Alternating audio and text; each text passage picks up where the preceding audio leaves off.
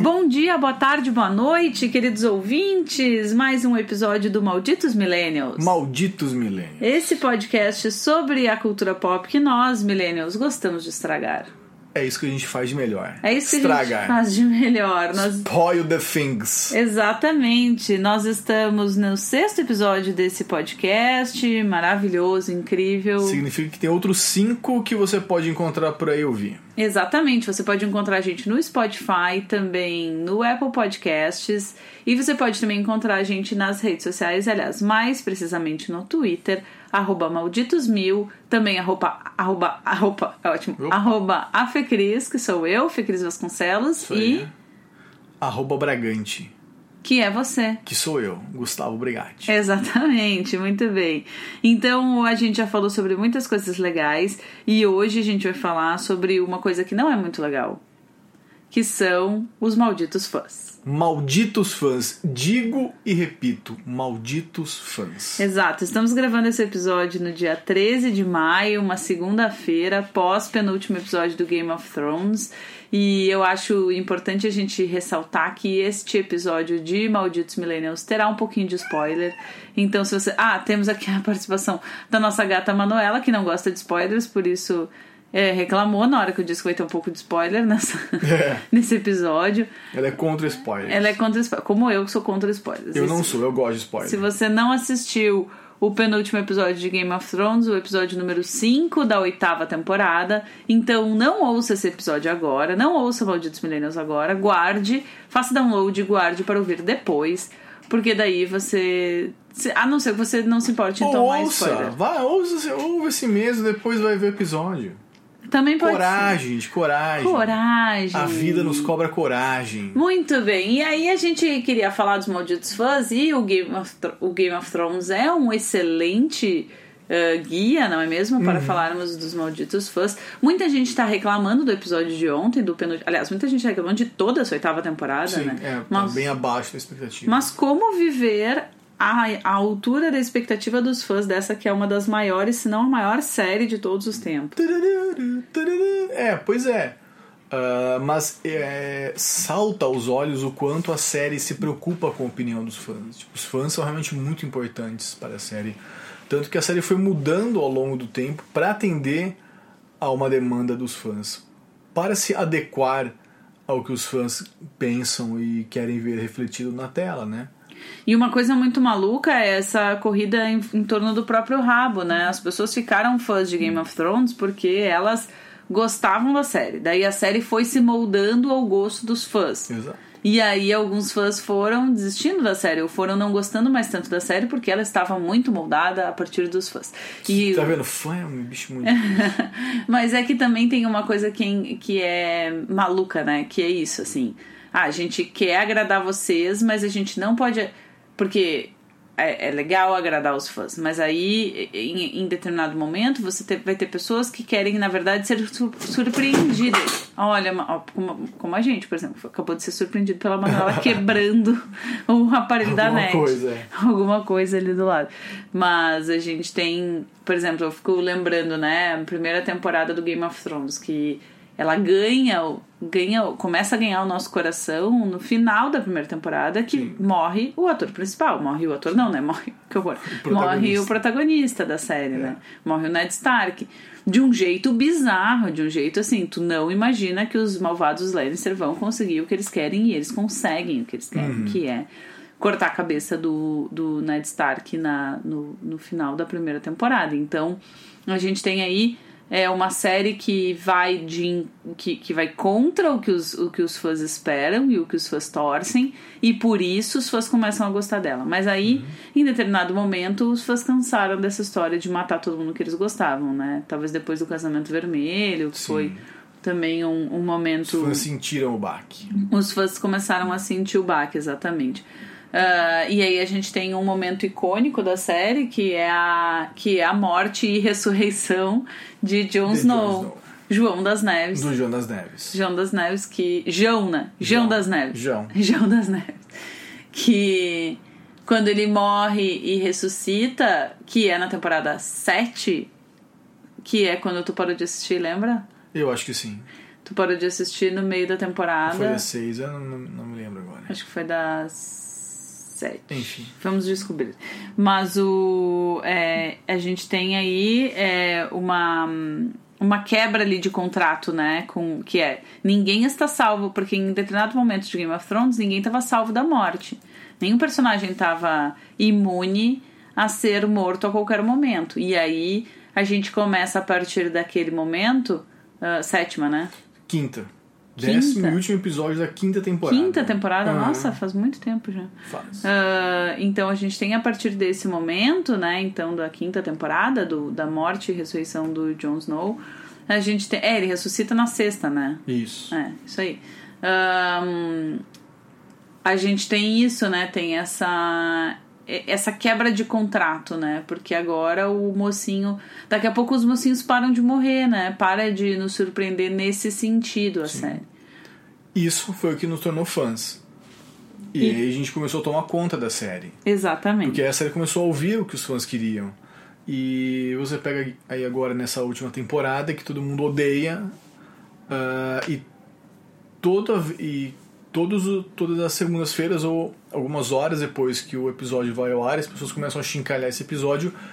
o- os showrunners da série vão vêm a público dizer e, e explicar e dar uma satisfação aos fãs do porquê que eles fizeram o que eles fizeram e, e porque fazia sentido na cabeça deles, embora pra, para os fãs não.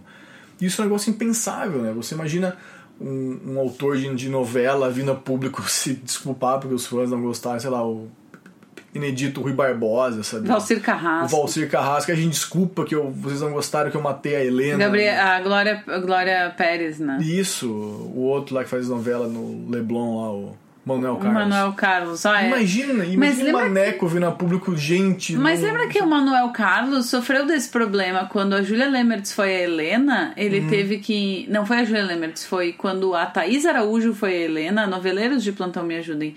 Quando a Thaís Araújo foi a Helena, se não me engano, ele teve que mudar de Helena porque. a- ele teve que mudar de personagem principal da trama porque a Helena original da, da, da novela não pegou.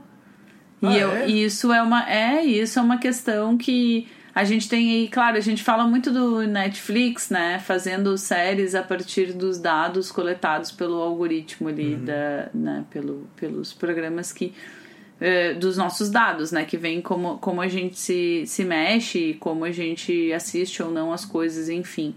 E, mas isso da pesquisa de público, de saber se Sim, o sempre público teve, sempre né? teve, né? Mas aqui Só que é com as de- redes sociais, o que, que acontece? A gente tem uma falsa impressão de grande fórum em que as pessoas todas opinam sobre uma coisa e que as pessoas todas pensam de uma maneira, quando a gente esquece que, por exemplo, no Brasil, agora falando de Brasil, a gente está falando de novela, como diz na pesquisa do querido, queridíssimo amigo Felipe Teixeira, que está em Todo Mundo Quem, todomundoquem.com.br, essa pesquisa muito legal que ele fez com um terço da população brasileira que não está nas redes sociais.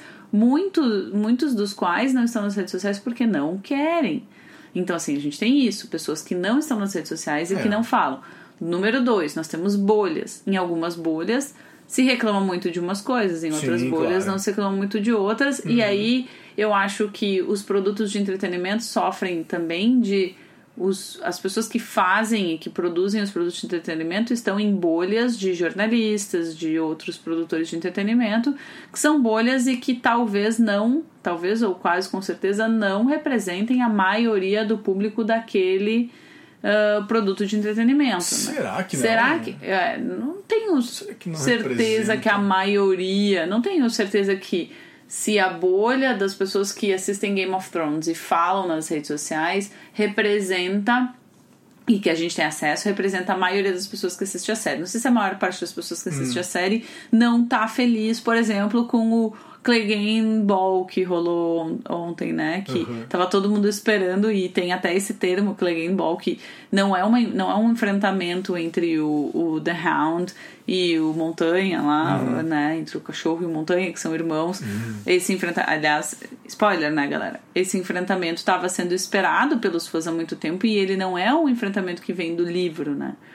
Uh, E aliás, nós estamos num momento da série em que a série não está mais seguindo o livro, conectada livros, com o livro. é. Então, saiu até matéria na, na Vanity Fair, saiu várias matérias em vários lugares dizendo como o, o R.R. Martin, o, o, autor do- dos livros de. Game of Thrones, que é um que tá, esteve no set gravando em muitos momentos, não está mais feliz com essa oitava temporada. Agora, ele não tá feliz desde que ela foi criada, ele não tá feliz depois que ele viu a opinião pública. É, exato. A exato. suposta opinião pública, né? A opinião pública das redes sociais a que se tem acesso, tipo, Isso, que é, é- toda uma coisa. É um recorte. E um recorte. E a Mas é o terceira recorte coisa. que a gente tem também, né? É, e- não, é.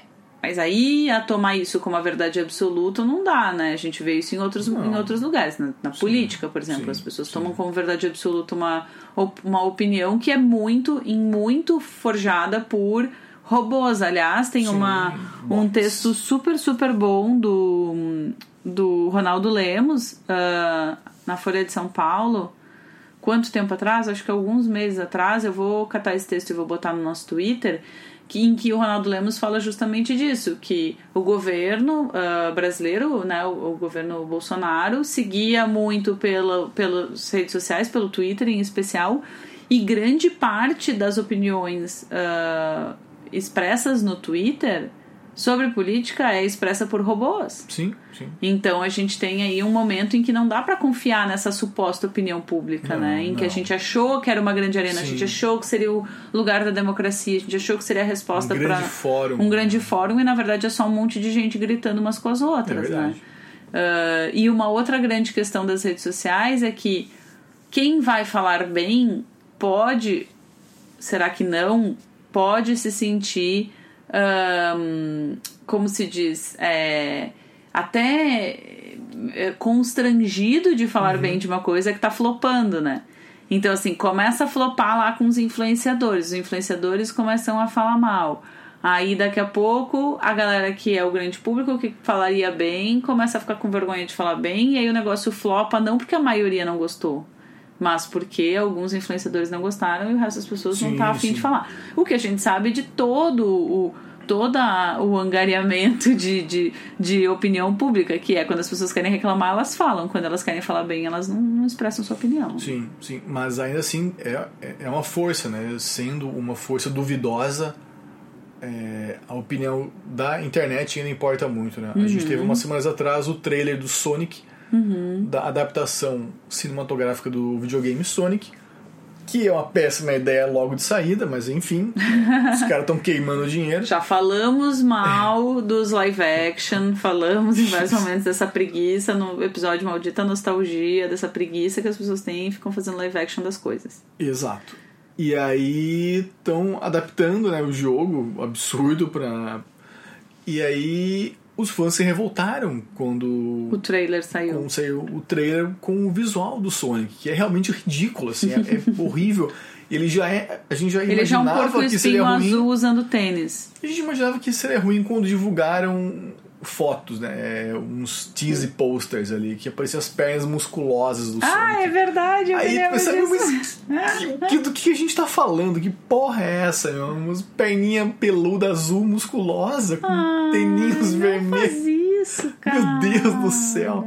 Enfim, aí saiu o trailer e todo mundo, meu Deus, cara, vocês não vão fazer isso. E foi tão grande o burburinho que o, que o diretor do filme veio a público dizer, gente, a gente entendeu o recado de vocês, né? Vocês foram, vocês vão ser ouvidos. A gente vai mudar o visual do Sonic. Porque vocês Imagina, não gostaram. Porque os fãs não gostaram. Então imagina a quantidade de grana que foi jogada fora Sim, exato. no tratamento Tiveram que desenhar esse bicho, chegar aquele design, não é uma coisa simples. Não entendeu? é, não é, não é uma puta grana. E aí, porque um bando de, de homem de meia idade reclamou que aquilo estava destruindo a infância deles, porque isso é uma coisa que é frágil, é a infância do homem de meia idade branco. Do homem heterossexual. É, Nossa, a infância dele é uma coisa assim. Do millennial, do homem millennial. do É. homem millennial. o Millennial Man tem muitas coisas frágeis, mas a infância dele é. É a assim, masculinidade ó, e a infância. Né? É, ah, é uma competição. É uma competição forte, é uma competição difícil. É. Mas nesse caso, é. Ah, porque o Sonic é um personagem que eu amava tanto e vocês estão fazendo isso com ele. Tipo, fazendo o quê? Um personagem de videogame, pelo amor de Deus, entendeu? É como saiu essa semana, agora, esses dias, ou hoje, talvez Uh, porque o meu dia foi muito longo, então talvez isso tenha acontecido hoje. Hoje, dia 13 de maio, que é quando a gente tá gravando. Uh, o, o, uma crítica sobre o detetive Pikachu. Foi tu que botou, ah, que retweetou.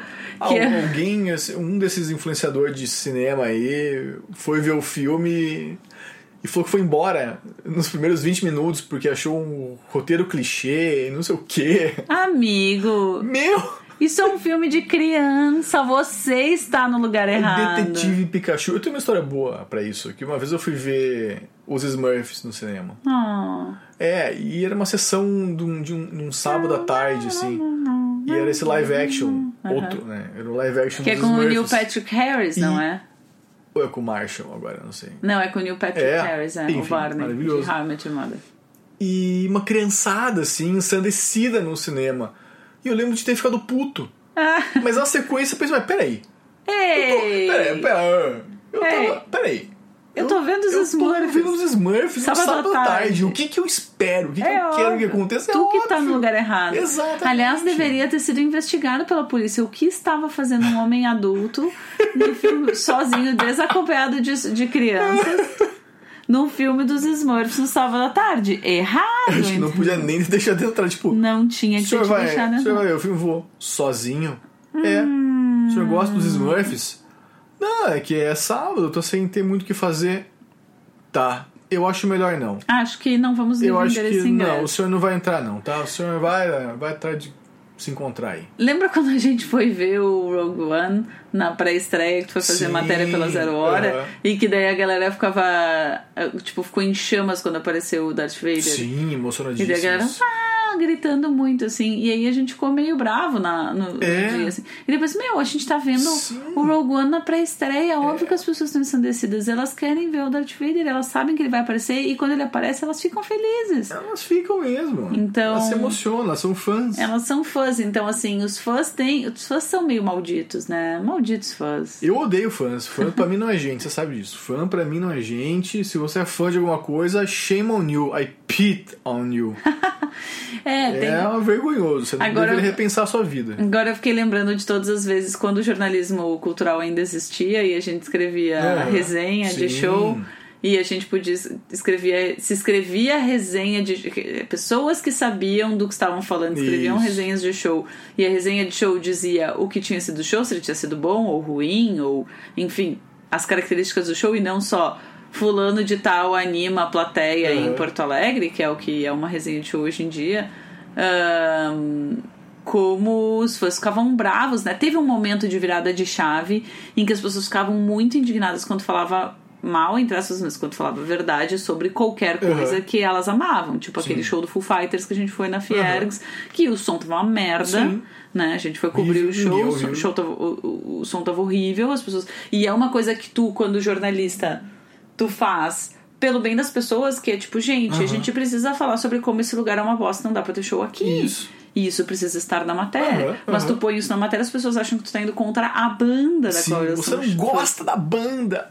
É tipo, Como gente, assim? Tá falando assim? mal, da- não tô falando mal da, da banda. A banda tá fazendo o que ela tem que fazer. E foi uma coisa que a gente sofreu no, no- na resenha do Backstreet Boys, porque a Sim. gente fez um. Foi super polêmica. Quem mora em, em Porto. Alegre talvez lembre dessa grande polêmica que foi. A gente foi fazer. Foi cobrir o show dos Backstreet Boys. Eu fui cobrir o show mesmo lá no Pepsi on Stage. E o nosso amigo Gustavo Foster, nosso colega de redação, ah, foi cobrir o, o After Party, ou o, o Meet and Greet, que era no Beco, que ainda existia Beco, depois do show. E aí o que aconteceu no Meet and Greet foi que dos cinco Backstreet Boys só foram dois. Eles ficaram tipo cinco minutos lá, tomaram uma bebida e deram umas risadas e assim, não encontraram de fato os fãs. E as pessoas ficaram muito bravas porque ele descreveu essa cena, que era uma cena triste das pessoas Sim. que queriam ir lá ver eles e eles não estavam lá, e das pessoas que pagaram uma grana absurda pra ver os Sim. caras de perto e não viram, né? E viram por cinco minutos e, e atrás de um monte de grade. E é um tipo de banda que é absolutamente sustentada pelos fãs. Pelos porque não se fãs. mantém em pé. Porque... E é uma falta de respeito com os fãs. Então, de, por um Claro. lado, tu tem os caras do, de, do. Por exemplo, a gente deu o exemplo do Sonic, ou o exemplo do Game of Thrones, que é. São dois exemplos de caras que dão bola demais pros fãs, tanto Uhum. que talvez estraguem os seus produtos culturais, Sim. os seus roteiros, as suas ideias originais por causa dos fãs. E por outro lado, tu tem outros, ah, enfim, bandas, artistas e até, ah, por, em última instância, também né, produtos de cinema, games, Uhum. que não respeitam os fãs. Não. E que estão cagando com todo, todo com desculpa do meu pardon my friend, my friend, tipo, com o perdão do meu francês, tu tá cagando pro fã, entendeu? Sim. Então é, é, é- eu, eu, eu, eu fico eu fico muito porque esse essa euforia, essa esse histerismo, né, do, das redes sociais que faz com que as pessoas sejam levadas de um lado para o outro. Quando a gente quando a gente fala de influencers, a gente dá aula de influencers lá na na Famex eu estudei influenciadores no meu mestrado e a gente, eu e outros professores eh, com frequência damos aulas sobre influenciadores. A professora Karen Sica, por exemplo, tem uma cadeira sobre influenciadores. Quando a gente fala disso, Uhum. a gente fala como os influenciadores influenciam o público, mas como o público influencia os influenciadores que Sim. influenciam o resto da cadeia toda midiática, né? Então, assim, os fãs, quando eles se manifestam, eles influenciam os próprios influenciadores, que são muito ouvidos pela mídia, Total. né? Pela grande Total. mídia e pelos produtores de conteúdo, e aí as coisas vão girando em torno do seu próprio rabo. Por isso que a gente tem aí uma geração remix, uma coisa que sair um pouquinho do roteiro, do script, do, do, né, do, do, do que é esperado é muito difícil. Né? A gente tem aí uma coisa que Sim. se retroalimenta. Total. E tem, eu agora lembrei também do Esquadrão Suicida, que teve aquele. Teve uma, uma questão, lembra? O primeiro tratamento do Esquadrão Suicida não era engraçado. Te, te lembra que tu me contou essa história? Ah, sim, sim. Porque ele ia sair na mesma época que o Deadpool. Dead- o Deadpool saiu antes. Uhum. Houve um sucesso muito maior do que o esperado porque, porque era um filme debochado, engraçado. Excessivamente até, debochado. E aí a DC, que é, né, que é uma editora que no cinema não se encontrou ainda, pensou, vou pegar meu filme Esquadrão Suicida que ainda está em fase ali de, de finalização e vou deixar ele mais engraçado. Vou deixar ele mais comédia, mais deboche, escracho, porque é isso que as pessoas querem agora. Só que não era isso, entende? Então, aí o filme virou aquele Frankenstein, que virou um dos piores filmes já lançados. assim. Porém, vencedor de um Oscar. Porém, com um Oscar na bagagem, como a gente vê que Oscar realmente não quer dizer nada, né? Tipo, o Esquadrão Suicida tem um Oscar. Acho muito bom quando. Que é de maquiagem, aliás. É, que é um Oscar de maquiagem. Que, por favor, né? Enfim, sem entrar nesse mérito aí do filme, mas foi um filme que, que é isso, que sofreu inf- influência, forte influência da opinião pública para que mudassem e tal. Eh, embora isso no cinema seja muito comum, né? Muito também, comum. Lembrei do Batman do testes- Ben Affleck, por exemplo. fazem testes de público, né, antes de lançar. Fazem, sim. Oficialmente, de acordo com a reação do público, eles mudam alguma coisa. Mudam pra uma coisa ou Até outra. refilmam muitas partes e É. tal. É um horror. Aí no final sempre acaba mal. Lembra da primeira vez que anunciaram o Ben Affleck como Batman? Que foi um suê, assim. por- Ah, a galera é muito puta. Porque quem tinha sido o Batman antes do Ben Affleck imediatamente tinha sido O o, Christopher, o Christopher Bale. O Christian Bale. Christian Bale. É, tu misturou o Christopher Nolan com o É, Christian Bale, com o mas Christian enfim. Bale. Então, estão todos envolvidos nessa grande palhaçada que é o Cavaleiro das Trevas. Mas o, o, o, pô, o Christian Bale, ele tem uma, uma, uma, assim, uma pose de Batman, assim, né? Sim. Ele tem um porte de Batman, ele não é um cara fortão, porque o Batman ele não, não é um Não. cara que. E aí tá, Não é daí a gente vai ter que dar o braço a torcer pro Christopher Nolan, porque nessa leitura do personagem em si, ele foi muito fiel. Um cara que é um cara super aristocrata, um cara que é super né, educado, uh, letrado, Sim. e um cara que tem ali uma pose de, né, de cara de rico, De digamos playboy. assim, de playboy, se veste, né, com aquele daquela empáfia assim, e não um cara que liga pro, não um cara dos músculos, né? É um cara muito Não. dos gadgets, um cara, Sim. né, que que inve- investe em tecnologia. O Batman, ele é um. Essencialmente, ele é um detetive e um lutador marcial, né? É um cara que usa a cabeça e, que, e artes marciais não são as artes daqueles Exato, caras é força, é, exato. é jeito, é, né? golpe, é saber aplicar. É o que ele é, né? Ele é um acrobata, enfim, é um cara que de fato ele não é um brutamontes, né? Ele É um cara Exatamente. que vence pela força física, né? Ele não tem isso. Sim, ele é inteligente e Isso. Uhum. ele é perspicaz ali e tem, tem a questão da sabedoria oriental, que é uma coisa super, né? Do, do, não- é da força do, do músculo apenas, né?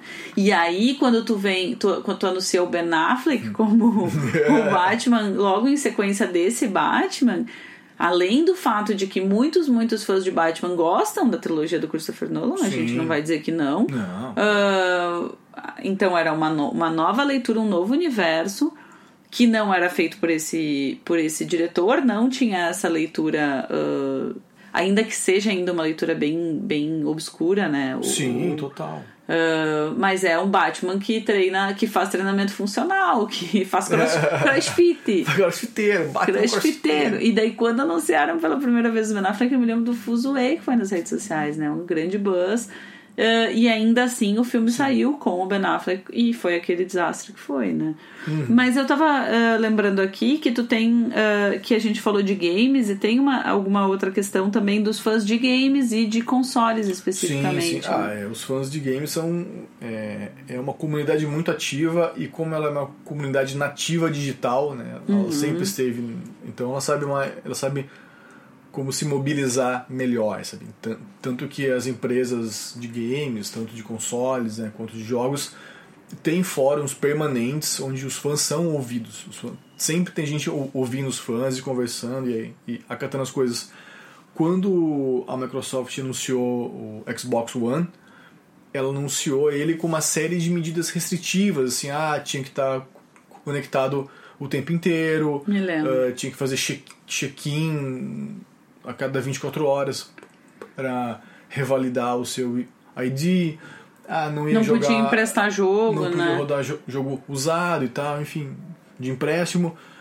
Os fãs ficaram enlouquecidos, disseram, não, vocês são loucos, entendeu? Foram no- nos fóruns, encheram o saco e eles vo- voltaram atrás. Disseram, não, a gente vai tirar essas restrições aí, essas coisas aí que já vimos que vocês não querem isso, então a gente vai tirar. Isso é muito legal da cultura dos Sim, fãs. Esse é um sim. momento em que o fã, que é consumidor, no fim das contas, fez a sua voz ser ouvida, Se né? mobiliza para uma coisa que é do interesse dele mesmo e de uma Exato. comunidade inteira, né? Exato, que não é uma coisa da narrativa e nem da, da, da manutenção de uma narrativa mais ahn, tradicional ou mais conhecida, mas é de fazer valer o seu papel de consumidor, né? Sim. É, o, o consumidor é muito, ele tem mais voz, né, hoje em dia, se a gente pensar nesse sentido, né, por conta das redes sociais, porque não só dá um canal, mas um amplificador também, né? Porque dependendo do que tu estiver falando, tu encontra muita gente que vai te dar apoio e mesmo você não sendo ninguém, né, você não sendo um, uma personalidade ou um, um influenciador, você, se muita gente comprar a tua ideia, você vira uma força tão grande que você muda as coisas. E essa é a guerra de hashtag que a gente tem no Twitter hoje Nossa, em dia, é muito irritante, cara. Todo dia, gente, toda manhã, vocês parem com isso, entendeu? alguém sobe uma hashtag Bolsonaro e na sequência alguém sobe uma hashtag Lula, sabe? É um horror aquilo, aí fica uma guerra de hashtag, tipo, dane-se Bolsonaro ou então Bolsonaro orgulho do Brasil e fica subindo e descendo essas hashtags, gente. E tem muito robô. robô. É, Nossa, enfim, é na é aquilo do que a robô, gente já né? falou. E tem uma coisa de, de que todo esse barulho tapa uma, um, um- debate que, que talvez Claro. devesse ser mais profundo e mais racional. E isso tem muito a ver com a cultura do emocional, uma coisa que a gente já falou Sim. nesse podcast também, né? É a coisa do barulho, a coisa do sentir, a coisa do. do do- da, da emoção mesmo, né? Da torcida de futebol, né? E do porquê que, então, se, se, se a gente pensar nesse sentido como isso vem muito ao encontro dos influenciadores, né? Por que são influenciadores? Porque são emoção. Porque É são pessoas ali, como a gente. comuns, é. São pessoas como não são especialistas, né? É. Hoje a gente tem uma, um, um fortalecimento da figura da pessoa comum e um desmerecimento da figura do especialista, né? Então, o cara que é especialista em cinema, o cara que é uh, crítico de cinema, hoje tem uma influência menor do que um cara, uma Carol Moreira, por exemplo. Nada Sim. contra a Carol Moreira, youtuber, até eu gosto dos vídeos dela, vários. Mas assim, ela não é uma crítica de cinema clássica, né? da- do jornalista de cinema que foi formado numa redação e que tem lá o, né, a sua, o, o seu. Porque assim, gente, ser crítico de alguma coisa num jornal não era. Hoje em dia, não, é, não sei, mas não era uma coisa fácil. Era uma coisa de muito tempo de cobertura daquela área, que a gente estudava Sim. muito pra fazer isso. Se eu disser pra vocês, se eu mostrar pra vocês a quantidade de livro de música que tem aqui em casa, pra esse menino Gustavo Brigatti ter virado o crítico de música que virou, é, vocês não acreditariam, assim, né? Porque as pessoas acham que hoje eu, eu gosto de música, de ouvir música, então vou lá fazer uma crítica de Uhum. show. Não é assim, né? Mas hoje a gente não tem mais isso. Hoje a gente tem o jogo pra torcida, assim, né? Uma valorização realmente do cara que é fã e do cara que é fã e vai escrever sobre um show de música. O cara que é fã de Marvel e de Avengers e vai lá ver o filme do Avengers e escrever ou fazer um vídeo no YouTube sobre o filme do Avengers, como é incrível! Tipo, esses dias eu tava vendo uns vídeos do Omelete sobre Avengers e daí era. Tinha um menino lá do Omelete, que agora não me lembro o nome, que era. É incrível! E ele era muito hiperbólico, assim, tipo, ah, Sim, sim. e aí? Ah, não, não era sobre Avengers, era sobre o novo, o novo universo X-Men que vai sair depois que. O, porque saiu o último agora filme do X-Men, né? Que é do, Uhum. Da Fox, do- dessa, né? da Fox, o último da Fox sai agora. Que é o final dessa história da Jean Grey, da Phoenix Negra e tal. Jesus. Ah, então tem. Ainda bem acaba esse negócio, Sim. acaba Ah, esse negócio de Jennifer Lawrence como mística, acaba esse negócio. Até acaba esse negócio que me deixa triste, que é o. O. O, o menino bonito que faz o Wolverine. Hugh Jackman. o Hugh Jackman. O Hugh Jackman como Wolverine, isso me entristece um pouco, porque eu gosto dele como Wolverine, acho ele, acho ele bonito, gosto do personagem e tal, enfim. Ah, mas acaba esse negócio e começa um novo universo de X-Men que eu estou, eu, como fã de X-Men, estou muito ansiosa para acontecer. Mas a gente tem aí. ahn, a gente tem aí um, um, um novo momento, né? Um, um momento novo disso. E aí esse menino tava gravando esse vídeo falando sobre como vai ser e como o que já se sabe e tal. E aí, tudo que ele falava era meio não tão assim, gente, que incrível, tal coisa. Tipo, meu, calma, brother, É. relaxa. É. Tipo, pode ser que seja bom e pode ser que seja uma merda, entendeu? Porque assim é a Mas é que, vida. é que tu tá cobrando uma postura de jornalismo, uma postura séria de crítico. De É uma postura racional. E a gente hoje não tem mais espaço para posturas racionais. A gente só tem espaço para posturas emocionais, que são de fãs ou de haters. Que o cara, ao É, contrário do fã, é o exato. hater, entendeu? Eu lembrei aqui agora de um livro muito polêmico. Polêmico. Um livro polêmico que saiu nos anos em 2007, que é O Culto do Amador. Hum. Do Andrew Keane. Chamou Culto do Amador. Como blogs, MySpace, YouTube e a pirataria digital estão destruindo nossa economia, cultura e valores. Uau! Não, acaba com tudo. E ele cita, né, tipo, MySpace, blogs, porque é um livro velho, né, tá defasado Sim. já de 2007, esse negócio nada mais do que ele fala que existe. Mas é um livro polêmico na época porque ele diz isso, que o culto ao amador, sabe, das pessoas que não são profissionais, né, então você substitui o crítico de música, de cinema, de arte, que estudou aquilo, que se embasou aquilo, você substitui ele por um alguém que grita. Sim, que, grita é- mais alto. Exato, e, é, e tem uma empatia, e causa uma E que empatia tem um, simpático. um jeito divertido de falar as coisas. Isso, e é um amador, entende? E é um amador. E é esse cara que vence. E é o que esse livro. Inclusive, acho que é um livro que tem que ser relido hoje em dia, porque acho que ele ganhou um novo significado. Porque na época ele foi considerado meio reacionário, assim, meio de. Porque tava atacando Essa cultura que essa é uma cultura, legal. que era fuder, de que todo é mundo poder falar É, de e mundo fazer. poder- Só que a gente jamais imaginou que isso seria a cultura hegemônica, que isso dominaria. E dizer, não, É. tipo, Felipe Neto, a opinião dele é mais importante do que um acadêmico. Exato, Tipo, é que ele tem esse é do problema. que é que não que- é o, as pessoas todas terem voz, é que as pessoas têm voz e elas têm credibilidade independente de quanto elas entendem Exatamente. daquele assunto. Exato. E isso é um problema. E a gente tem essa, essa paixão, por exemplo, na política. A gente também tem a cultura de fãs na política. Sim. Essa questão apaixonada, né? Que as pessoas amam o Lula ou amam o Bolsonaro, essa ideia apaixonada que é absolutamente irracional. Sim. E aí é, e daí é nisso bom que se criam as fake news, que é eu não quero mais ler o que um especialista tá me dizendo, eu quero ler o que alguém diz que é o que eu quero ouvir. E que eu, fã do Bolsonaro, ou eu, fã do Lula, quero ouvir tal coisa, então eu melhor eu quero, vou ler essa notícia, não me importa se ela é verdadeira ou não, ela é a minha verdade, ela é a verdade que eu quero ler, ou ouvir, ou enfim, assistir.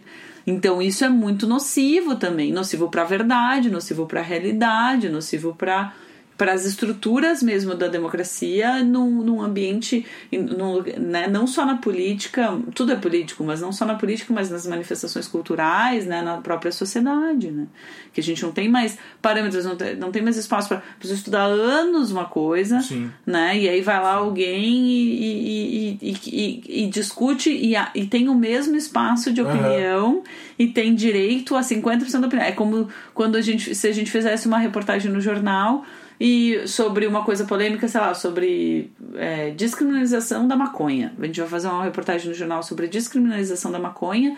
No a favor, tu vai ouvir um cientista com 20 anos de pesquisa na causa, e no contra, tu vai ouvir a, a vovó, tiazinha, a tia da esquina, ah, ou o dono da padaria.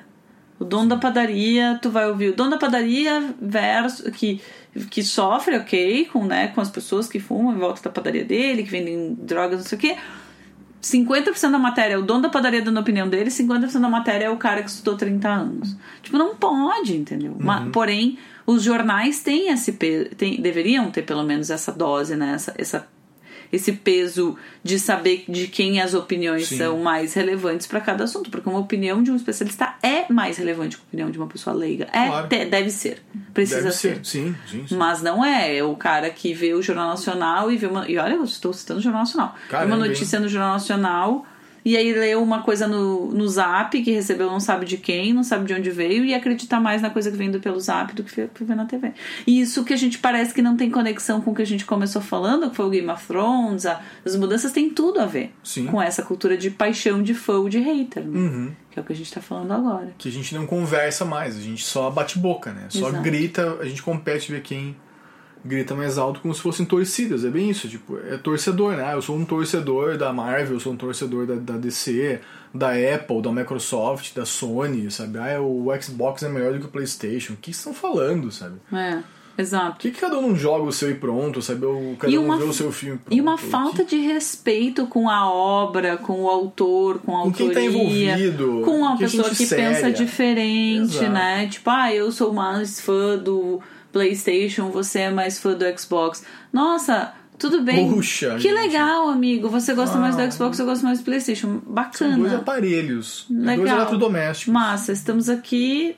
Podemos. Porque ninguém com- competia, por exemplo, ah, eu sou mais fã da Valita, eu sou mais fã da Brastemp, sabe? Tipo, é tão, idi- exato, tão idiota quanto, sabe? Não, porque a geladeira da Brastemp é muito melhor. Não, a Consul é muito melhor. Assim, eu, te, eu te odeio, você... Tinha uma coisa disso com Meu. carro, eu fico pensando, o cara que tinha um Fiat dizia assim, não, Fiat é o melhor. Ah, isso tem. Tem? Porque fã de carro, né? Essa gente. É outro- outro- é isso tipo futebol. É, ah, porque aqui eu tô com esse, esse uninho aqui que eu refiz ele inteiro, todo original, agora tá bom. Tipo, Eu gosto muito de, da competição de quantos quilômetros por litro da- de gasolina faz. O que hoje em dia é uma claro. excelente competição Ô, do louco, preço que tá a gasolina. teve, é. Não, isso aqui faz 16 por um litro. Não, mas o meu na estrada, com o ar ligado, com Com o ar desligado, é, aberto, só não eu no carro, é, zero Sem peso. malas, esse aí faz 18 só. Ah, nossa. Tinha muito isso. É, é fã, sabe? É Fã, fã, maldito fã. Maldito. Malditos fãs. Muito bem, acho que vamos nos encaminhando para o final. É Você, tem, você tem coisas a acrescentar, Gustavo? Você fez Eu assim. tenho. "Ah", E aí eu, Eu tenho, te eu tenho coisas a acrescentar. O que eu tenho a acrescentar é se você é fã de alguma coisa, não seja mais. Cresce. Mas eu quero dizer que Vamos ser melhores, vamos ser melhores. duas pessoas vamos aqui todos ser melhores. somos fãs de coisas e também Não. temos que dar nosso bracinho a torcer. Não, eu não sou fã de nada. Oi? Nada é sagrado pra Oi? mim. Não, pra mim, se tem uma coisa certa nessa vida que pra mim nada é sagrado. Tudo é Oi? dúvida. Ah, não sei não. Tudo, tudo pode ser Já desacralizado. vi umas carinhas de chateação Que isso? quando eu falo mal do Legião Urbana. Então, aí é diferente. Ah. Né? Aí você tá mexendo com uma coisa. aí você tá mexendo com uma coisa muito séria. que não Que é mas religião não é. urbana. Legio Urbana Omnia Vincit. Você não sabe o que é isso, né? Não. Então, tá vendo? Não sabe o que é isso. Então, Tá. quando falam mal Você- do Legião Urbana, você- ele tem um não- ataque, você- tem chiliquinho. Você nunca escreveu poesias para uma namorada imaginária ouvindo Legião Urbana. É claro que- Exatamente. Então você não sabe o que é. Então você, por favor. Isso não é o seu lugar de fala. Tá vendo? Ah, um garoto que é fã de Legião Urbana. Eu, por exemplo, tenho chiliquinho se alguém fala mal do YouTube.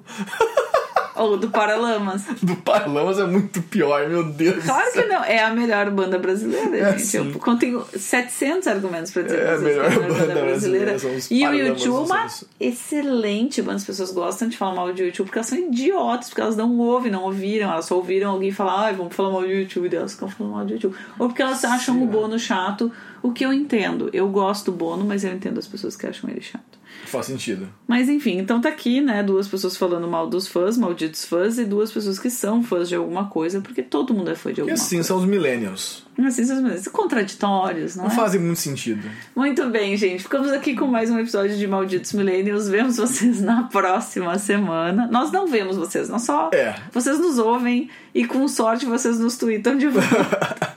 Um beijo, aliás, para todas as pessoas que nos ouvem e nos mandam Oh. tweets. Nos procurem ali no Twitter, arroba malditosmil, no Twitter, arroba afecris, arroba bragante. Estamos sempre ali. E é isso aí. Na próxima semana teremos visto o último episódio de Game of Thrones. E vai ser quente. E vai ser. Ou não. Ou não, né? Ou não. Enfim. Ou o famoso acaba logo. É, talvez seja. Talvez o, o bom, um bom motivo pro próximo episódio seja malditos finais de temporada. Malditos finais de série. Porque o que tem de série que termina mal, Deus o livre, tu fica 10 anos vendo um negócio. Já temos o próximo capítulo. Então, muito bem. Então, um abraço, um beijo pra você. Se você tem uma série que você odiou ou amou o final, manda pra gente lá no Twitter, arroba malditosmil. Um beijo. Até mais. Até.